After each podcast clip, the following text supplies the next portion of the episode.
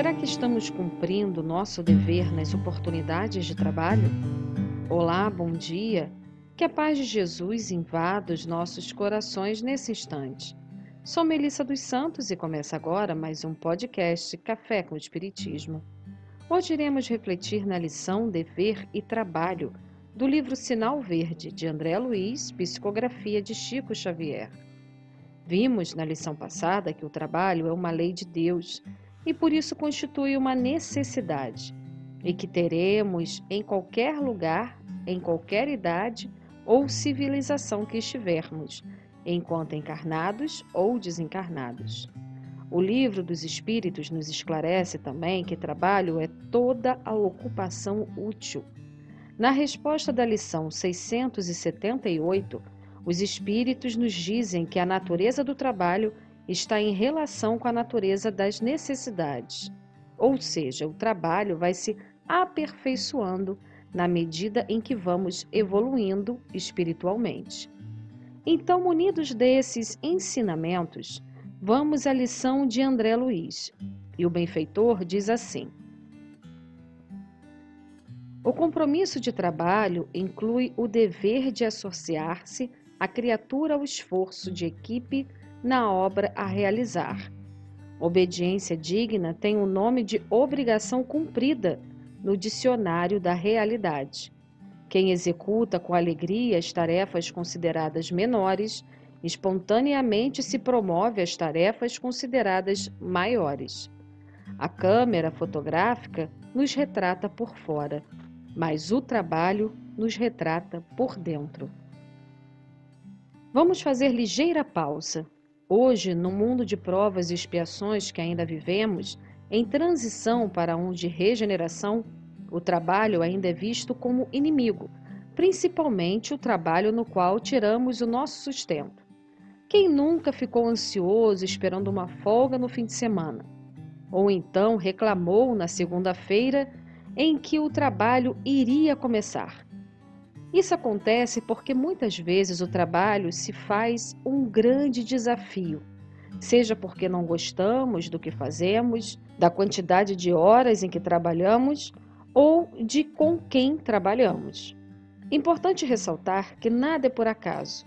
E se estamos em um determinado trabalho com um determinado grupo de pessoas, é que se faz necessário ao nosso aprendizado. Mas justamente por ser um desafio, para a grande maioria de nós, é que o trabalho nos descortina. Não raro uma pessoa tem um comportamento diferente no trabalho e na vida social.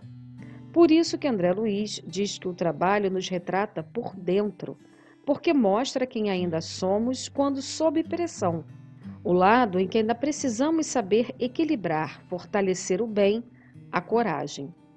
E continua o benfeitor. Quem escarnece da obra que lhe honorifica a existência, desprestigia a si mesmo. Servir, além do próprio dever, não é bajular, e sim entesourar apoio e experiência, simpatia e cooperação. Na formação e na complementação de qualquer trabalho, é preciso compreender para sermos compreendidos. Quando o trabalhador converte o trabalho em alegria, o trabalho se transforma na alegria do trabalhador. Essa frase final de André Luiz deveria ser emoldurada e pendurada em nossas casas, nas empresas em que trabalhamos, no templo em que frequentamos. Quando o trabalhador converte o trabalho em alegria, o trabalho se transforma na alegria do trabalhador. Extrair o melhor, deixar florir onde Jesus nos plantou, é o nosso dever para o bem do próximo e o bem de nós mesmos. No livro Encontro Marcado, Emmanuel tem um texto que achamos complementar bem a nossa reflexão de hoje. Ele diz assim: Nunca é demais qualquer referência ao trabalho, fator de evolução e burilamento. Nele a esperança de amor com a qual o espírito se refaz para a jornada renovadora, em direção aos objetivos supremos da vida. Para conhecer-lhe, porém, a sabedoria de orientador da felicidade, é preciso crer nele e aderir-lhe ao programa de esforço criativo, penetrando-lhe as qualidades positivas de dissolvente das nossas velhas imperfeições. Não admitas que adversidade, tropeço, desilusões ou dívidas te impeçam de receber-lhe o benefício salvador. É com ele e por ele que conquistarás todos os recursos destinados à tua sustentação.